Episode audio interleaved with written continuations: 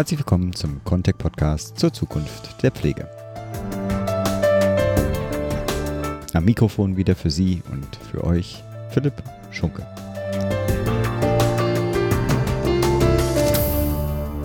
Wir setzen heute unsere Reihe zur pflegepolitischen Zwischenbilanz der Großen Koalition fort.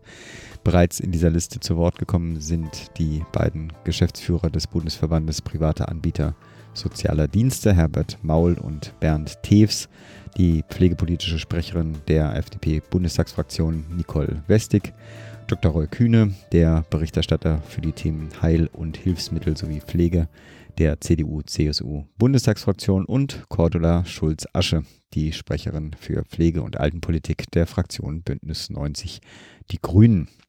In der heutigen Episode spreche ich nun mit Heike Behrens, der Pflegebeauftragten der SPD-Bundestagsfraktion. Im Gespräch erläutert sie ihre Vorstellungen zu weiteren Aufgaben zur Weiterentwicklung der Pflegepolitik in der laufenden Koalition und Herausforderungen, für welche die Große Koalition gegebenenfalls auch noch Lösungen zu entwickeln hat. Sie macht deutlich, dass auf Finanzierungsfragen bereits wichtige Antworten gefunden wurden, aber auch welche weiteren Schritte mit dem Koalitionspartner noch möglich sind, beziehungsweise welche Antworten langfristig noch nötig sein werden. Schließlich geht sie auch auf Herausforderungen in der Langzeitpflege, aber auch auf Unterstützungsbedarfe älterer Menschen neben der Pflege ein. Damit aber ohne weitere Vorrede für Sie und für euch zum Gespräch mit der Pflegebeauftragten der SPD-Bundestagsfraktion, Heike Behrens. Wir sind jetzt im Paul-Löbe-Haus und mitten in der Sitzungswoche. Schön, dass ich überhaupt Zeit gefunden habe, weil heute ist ja wirklich die Hölle los. Ich würde mit einem großen Rundumschlag anfangen, einfach sozusagen so einen Rückblick auf die letzten zwei Jahre. Wie ist die Erfahrung da gewesen? Also Regierungshandeln einerseits, als aber auch, wie war die Zusammenarbeit mit, der, mit dem Koalitionspartner? Also ich würde erst mal sagen, in Sachen Pflege hat diese große Koalition wirklich richtig was vorzuweisen. Ich glaube sogar, wir haben sowas wie die Legislaturperiode der Pflege. Denn es hat auch schon im Koalitionsvertrag so viele Verabredungen und ganz konkrete Maßnahmen gegeben wie noch nie zuvor in einem Koalitionsvertrag. Und Sie haben eben den Bundesgesundheitsminister angesprochen. Es war mitnichten der Gesundheitsminister, der diese Inhalte verhandelt hat, sondern an der Stelle war es vor allem auch die SPD-Verhandlungsgruppe unter der Federführung von Malu Dreyer, die dafür gesorgt haben, dass die Pflege einen solch mhm. prominenten Platz in diesem Koalitionsvertrag bekommt. Und uns war eben wichtig, dass wir ganz konkrete Maßnahmen verabreden, dass wir wirklich ein Sofortprogramm Pflege auf den Weg bringen bringen und eben auch einen großen Wurf machen, indem wir eine konzertierte Aktion Pflege uns vornehmen, wo eben wirklich mal alle Verantwortung, alle, die in Deutschland an irgendeiner Stelle Verantwortung tragen rund um die Pflege, mhm. also sprich die Arbeitgeber, die Arbeitnehmer, die Pflegefachverbände, die Wohlfahrtsverbände, die privaten Anbieter, die Bundesagentur für Arbeit, dass die alle miteinander an einem Tisch sitzen und zu zentralen Themen wirklich beraten, was kann jeder dazu beitragen, dass sich die Rahmenbedingungen in der Pflege in Deutschland verbessern, mhm. dass es besser gelingt, wirklich auch Personal für die Pflege zu gewinnen. Das haben wir uns da vorgenommen. Und das Tolle ist wirklich, dass wir jetzt innerhalb dieser zwei Jahre eben so, sowohl dieses Sofortprogramm Pflege als auch die konstatierte Aktion Pflege mhm. durchgeführt haben und jetzt ganz, ganz konkrete Dinge zum einen beschlossen worden sind und zum anderen aber eben auch die Ergebnisse der konstatierten Aktion Pflege jetzt Schritt um Schritt umgesetzt werden. Und das finde ich ist schon mhm. ein großer Wurf. Man könnte vielleicht argumentieren, dass man auf einen SPD-Gesundheitsminister hätte sich festsetzen sollen, zumal so viele Punkte aus der Koalitionsverhandlung ja tatsächlich aus der SPD-Hand gekommen sind. Äh, Umsetzung ist ja jetzt Spahn, vorher ja schon Gröhe, also der hat ja auch schon ganzes äh, Tempo vorgelegt. Sie haben schon angesprochen, konzertierte Aktionen, 111 Punkte waren es. Haben Sie das Gefühl, dass damit schon der richtige oder der ausreichende Push in die Branche reingesetzt wurde, um das Fachkräfteproblem anzugehen? Oder ist jetzt noch mehr nötig? Also einfach auch ein bisschen die Frage vorweggenommen, schön, wenn die ersten zwei Jahre so gut waren, aber gibt es eigentlich einen Grund für die nächsten zwei Jahre? Ja, ich glaube, es gibt einen guten Grund für die nächsten zwei Jahre, weil ja eben tatsächlich bei der konzertierten Aktion Pflege sehr konkrete Maßnahmen herausgekommen sind, die eben Schritt um Schritt umgesetzt werden müssen. Vieles ist auch wirklich schon gestartet. Also ein ganz wichtiger Punkt ist eben die Ausbildungsoffensive, um eben mehr junge Menschen für den Pflegeberuf zu gewinnen, um aber auch Menschen äh, für den Pflegeberuf zu gewinnen, die zum Beispiel umsteigen wollen, die hm. eben vielleicht auch nach der Familienphase äh, neu durchstarten wollen. Auch dort wird es Maßnahmen zum Beispiel der Bundesagentur für Arbeit geben, damit die Leute einfach auch gleichzeitig ein Einkommen haben. Mhm. Das ist natürlich gerade in dieser äh, Lebensphase auch enorm wichtig. Ich glaube, das äh, Wesentliche an der konzertierten Aktion Pflege ist auch, dass es eben nicht nur in der Federführung des Gesundheitsministeriums mhm. war, sondern dass sowohl das äh, Familienministerium als auch das Arbeits- und Sozialministerium gemeinsam mit dem Gesundheitsministerium diese Verantwortung übernommen mhm. haben. Die Franziska Giffey, die einfach mit ihrer bodenständigen Art auch gerade diese Ausbildungsthemen ganz anders angegangen ist, als das in der vergangenen Legislaturperiode Periode der Fall war. Oder der Hubertus Heil, der halt wirklich das Thema Tarifbindung in der Pflege als wirklich wichtigen Punkt mhm. ganz ernsthaft verfolgt hat und tatsächlich schon das Pflegelöhneverbesserungsgesetz ja durch den Deutschen Bundestag gebracht hat, mhm. was jetzt einfach mal die Voraussetzung schafft, dass wir vielleicht tatsächlich zum echten Branchentarifvertrag Pflege kommen in mhm. Deutschland. Dafür hat er tatsächlich die gesetzlichen Voraussetzungen geschaffen und das wollen wir natürlich jetzt in den nächsten Monaten auch konkret werden lassen und dazu braucht es ein funktionierendes, gutes Arbeits- und Sozialministerium, das diese Prozesse begleitet. Denn natürlich ist es Verantwortung der Tarifpartner, das mhm. tatsächlich auf die Reihe zu bekommen. Aber es braucht dabei auch die Unterstützung äh, im Rahmen der Arbeitsmarktpolitik, dass das gelingen kann. Und von daher hoffe ich schon sehr, dass der Hubertus Heil auch die nächsten zwei Jahre dieses Ministerium führen kann und damit auch diesen Prozess mit unterstützen kann, damit es zum Gelingen kommt. Mhm. Die andere Frage zur Finanzierung, Sie hatten das ja schon angesprochen, ist natürlich, also egal welche bessere Entlohnungssituation für Fachkräfte geschaffen wird.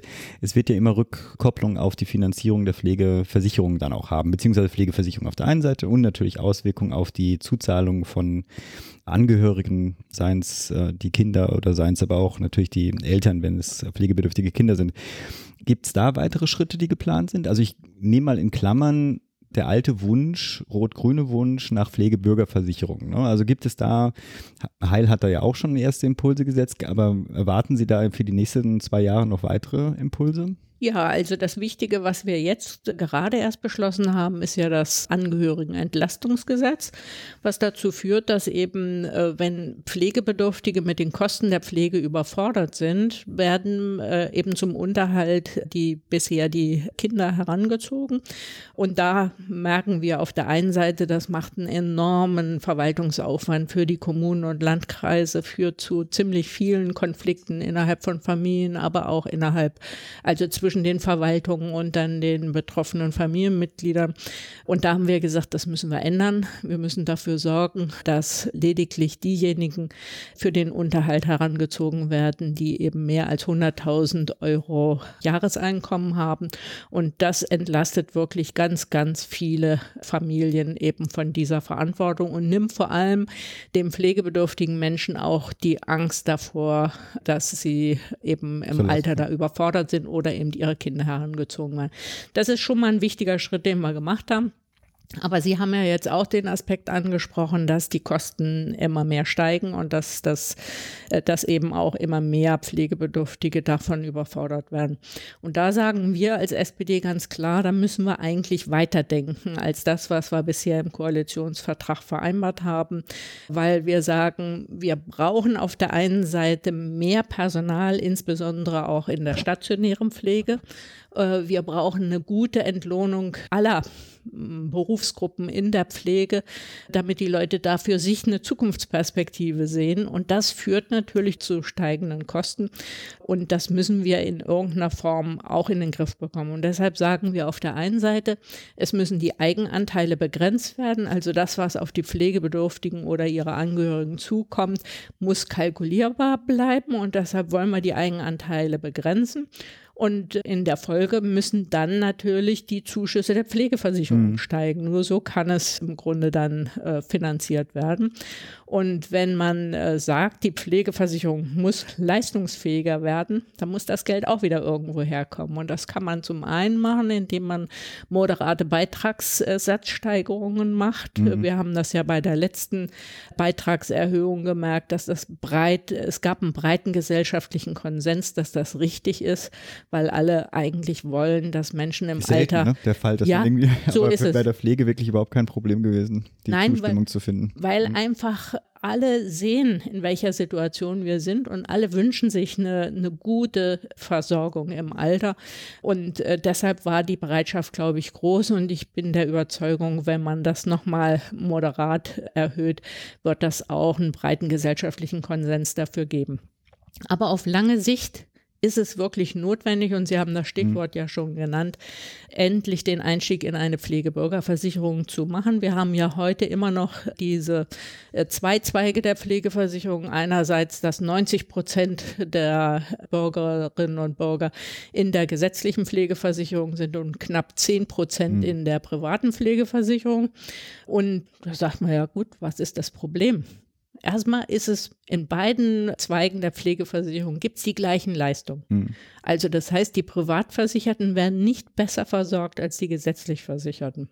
Und das führt jetzt aber dazu, dass in der privaten Pflegeversicherung es Rücklagen von 35 Milliarden Euro gibt. Mhm. 35 Milliarden Euro, obwohl diejenigen, die privat versichert sind, jährlich nur ungefähr Leistungen von 1,1 Milliarden Euro mhm. in Anspruch nehmen.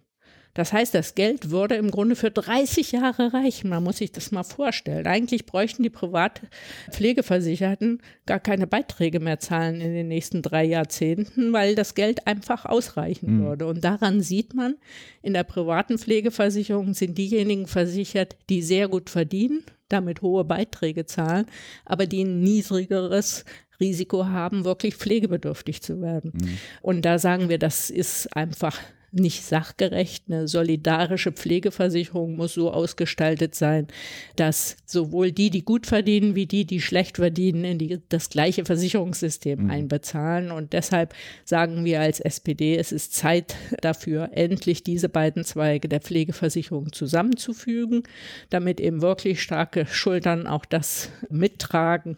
Wie sehen Sie das bei den, mit dem Koalitionspartner? Brauchen. Ja, da an der Stelle ist ein offener Konflikt. Das mhm. merken wir ja in allen Debatten Debatten, die wir haben, äh, wenn es um die Weiterentwicklung der Pflegeversicherung geht. Da äh, werden wir mit dem Koalitionspartner, glaube ich, nicht wirklich vorankommen. Aber da muss man ja einfach mal sagen, zwei Jahre sind dann auch nicht mehr so lang. Wir aber jedenfalls planen auch über die Zeit hinaus und sagen, es müssen jetzt die Maßnahmen ergriffen werden, die eben wirklich äh, mhm. äh, diesen Umstieg in der Pflegeversicherung vorbereiten. Und dann bin ich sehr zuversichtlich, dass es auch zukünftig gelingt, eine gute Pflege in Deutschland zu finanzieren. Mhm. Ich habe manchmal das Gefühl, dass es häufig am Wording inzwischen nur noch liegt. Zumindest von den kurzen Hintergrundgesprächen, die ich mit ein paar Abgeordneten der Union geführt habe, eine durchaus eine Offenheit für eine Umstrukturierung der Finanzierung gesehen. Aber allein dadurch, dass das Ding immer noch Bürgerversicherung genannt wird, ist es sozusagen eine historische Abwehrreaktion, die da einfach noch vorherrscht. Das ist doch aber verwunderlich, dass ausgerechnet ja. die, die sich selber als bürgerlich bezeichnen, einen Begriff wie Bürgerversicherung, äh, sage ich mal, kritisch sehen. Aber ich glaube, an dem Begriff muss es nicht hängen, mhm. sondern es geht um die Frage, ob es nicht gelingt wirklich, dass alle die Beiträge zahlen in die Pflegeversicherung, in die, das gleiche System mhm. einbezahlen. Und wenn man sich darauf verständigen kann, ist mir letztendlich egal, wie man es nennt. Ja. Eine äh, Frage zum weiteren Vorgehen eigentlich. Es gibt ja die Revisionsklausel. Wie läuft denn jetzt die, also angenommen, es gibt auch vom äh, kommenden Parteitag äh, dann auch den Beschluss, dass wir das weitermachen sollen. Wird dann der Koalitionsvertrag so fortgeführt oder ist da durchaus auch noch eine Möglichkeit zu sagen, okay, wir haben ja schon so viel geschafft, jetzt müssen wir uns tatsächlich für die nächsten zwei Jahre noch ein bisschen programmatisch äh, ein bisschen erweitern und neue Themen rein verhandeln oder nicht? Also ich würde erstmal sagen, der Koalitionsvertrag ist für vier Jahre vorgesehen. Er ist so ver miteinander vereinbart. Bei uns haben immerhin zwei Drittel der Mitglieder diesem Vertrag zugestimmt. Also hat er erstmal eine solide Grundlage. Aber sag ich mal, das Leben ist ja dynamischer als so ein Vertrag. Äh, und wenn sich zeigt, dass einfach äh, die Notwendigkeit da ist, auch zusätzliche Dinge zu machen, dann muss man die einfach machen. Mhm. Und äh, das machen wir jetzt an einem Beispiel mal fest. Mhm. Also ich habe gemeinsam mit einem Kollegen aus der CDU-CSU-Fraktion eine Initiative ergriffen, um die Kurzzeitpflege mhm. in Deutschland voranzubringen. Dazu hatten wir durchaus eine Vereinbarung im Koalitionsvertrag, nämlich, dass die Kurzzeitpflege weiterentwickelt werden sollte, damit sie wirtschaftlich tragfähig ist. Mhm. Und jetzt haben wir aber erkannt, es muss eigentlich mehr gemacht werden als nur das. Mhm. Und also haben wir jetzt einen gemeinsamen Koalitionsantrag erarbeitet, wo wir eben noch nochmal genau sagen, was muss getan mhm. werden, damit wir endlich einen richtigen Aufbruch im Bereich der Kurzzeitpflege bekommen, damit die Bundesländer und auch die Landkreise tatsächlich sich da engagieren und dafür sorgen, dass mehr Kurzzeitpflegeangebote mhm. geschaffen werden, dass die äh, Kranken- und Pflegekassen endlich äh, die finanziellen Rahmenbedingungen so gestalten, dass das für Anbieter auch tragfähig ist, also dass man nicht von vornherein weiß, da läuft man in die Miesen rein. Denn das ist wirklich etwas, wo auch die Pflegebedürftigen sagen, da ist eine ganz große Not da. Mhm. Zum einen für die pflegenden Angehörigen, die vielleicht auch mal zwischendurch Entlastung brauchen, indem sie mal in Urlaub gehen oder selber mal eine Rehabilitationsmaßnahme in Anspruch nehmen. Das geht alles nur, wenn ein Platzangebot mhm. da ist. Oder noch viel wichtiger, es ist oft so, dass die Betroffenen auch relativ früh aus dem Krankenhaus entlassen werden, dann aber oft zu Hause noch nicht versorgt werden können, weil sie noch viel Unterstützungsbedarf mhm. haben oder medizinischen Behandlungspflegebedarf haben und wo dann eigentlich ein adäquates Kurzzeitpflegeangebot äh, notwendig ist. Und das fehlt einfach. Da haben wir viel zu wenig Plätze und dafür haben wir jetzt eine Initiative ergriffen und bringen das auf den Weg. Und das ist jetzt mal ein mhm. Beispiel, aber es gibt noch eine ganze Menge anderer Punkte, auch aus dem Koalitionsvertrag, die wir noch umsetzen wollen. Mhm. Beispielsweise ein Entlastungsbudget einzuführen, wo eben unterschiedliche Leistungen, die man bei der häuslichen Versorgung in Anspruch nehmen kann, mhm. wie einerseits diesen Entlastungsbetrag von 125 Euro, dann die Zuschüsse zur Kurzzeitpflege und mhm. Verhinderungspflege. Da sagen wir, das muss man mal in ein Budget zusammenfassen, damit die Betroffenen das flexibler einsetzen können, so wie sie es für ihren Alltag mhm. äh, tatsächlich gebrauchen können. Und so gibt es verschiedene Dinge, die wir einerseits uns noch vorgenommen haben, aber wo ich andererseits sage, wenn die auftauchen, ja, mhm. dann muss man sie anpacken. Mhm. Und da glaube ich schon, hat die Koalition durchaus eine Basis, dann auch solche Dinge auch über den Vertrag hinaus voranzubringen. Wir sind eigentlich durch, weil Sie den Ausblick ja schon gleich mit reingepackt haben. Gibt es denn sonst noch aktuelle Themen, die für Sie, die jetzt gerade auf der Tagesordnung sind, die für Sie auch schon spannend sind? Ja, also gerade im, im Bereich der Pflege finde ich und auch wenn es um die Frage der Weiterentwicklung der Pflegeversicherung geht, da finde ich schon, wir müssten nochmal ein besonderes Augenmerk auf die Pflegesituationen richten, wo Menschen über einen langen Zeitraum auf mhm. Pflege und Unterstützung angewiesen sind. Im Moment ist die Pflegeversicherung mehr so auf wirklich diese Schlussphase im mhm. Leben ausgerichtet. Aber es gibt auch Situationen, wo eine ja sehr herausfordernde Situation da ist. Ich will mal im Bereich des Alters ist es so, wenn Menschen zum Beispiel mit Mitte 70 bereits einen so hohen Unterstützungsbedarf haben, dass sie sich entschließen, eben sich in einem Heim versorgen zu lassen und sie dann vielleicht 15, 20 hm. Jahre hm. in einer Heimsituation leben, da ist jeder mit den Kosten überfordert. Und da glaube ich schon, dass zukünftig die Pflegeversicherung nochmal Lösungen finden muss hm. für solche Langzeitversorgungsfälle, um da stärker zu entlasten, weil ich immer finde, eine solidarische Pflegeversicherung hm. muss ihre Solidarität dort zeigen, wo der Bedarf am größten hm. ist. Und das ist zum Beispiel dann so ein Fall. Und das ist ja für niemanden kalkulierbar. Ja. Niemand weiß wie lange er mhm. lebt, auch in der Pflegesituation. Und die andere äh, besondere äh, Pflegesituation, die erlebe ich immer wieder bei Familien mit schwer pflegebedürftigen Kindern, wo eben wirklich das gesamte die gesamte Familie eingebunden ist in dieses Pflegesetting und es eine hohe, außerordentliche Belastungssituation ist, wo oftmals die Familienangehörigen wirklich 24 mhm. Stunden am Tag gefordert sind, auch wenn sie professionelle Unterstützung bekommen und Hilfen bekommen. Und da merke ich schon, da gibt es immer noch Situationen, wo wir mit unserem Krankenversicherungs-, Pflegeversicherungssystem noch nicht ausreichend mhm. genug helfen können äh, und wo wir einfach nochmal genau hingucken müssen, was mal, wie man die Situation noch mhm. verbessern kann es ist ja ein wunderbarer Rundumschlag. Ich freue mich auch, dass diese Dynamik ja augenscheinlich in der, in der Koalition besteht, um halt diese neuen Themen dann auch mit aufzugreifen. Ein Thema, das mir jetzt spontan noch einfällt, ist Einsamkeit. Ich weiß gar nicht, ob das ein Thema auch bei Ihnen ist. Das ist ja, also in Berlin gibt es ja diese Silbernetz-Initiative, also auch telefonische Ansprechbarkeit quasi für Menschen, die sich einfach im Alter nicht pflegebedürftig sind, aber tatsächlich einsam fühlen und mit den Folgeproblemen, die das natürlich dann auch für Gesundheit und auch für Pflege dann hat. Ist da eigentlich irgend, ist das in der Bundespolitik angekommen als Thema? Ich weiß, dass die Engländer damals, also Großbritannien damals, ja eine eigene äh, Staatssekretärsposten äh, für dieses Thema eingerichtet haben. Ist, wird das diskutiert?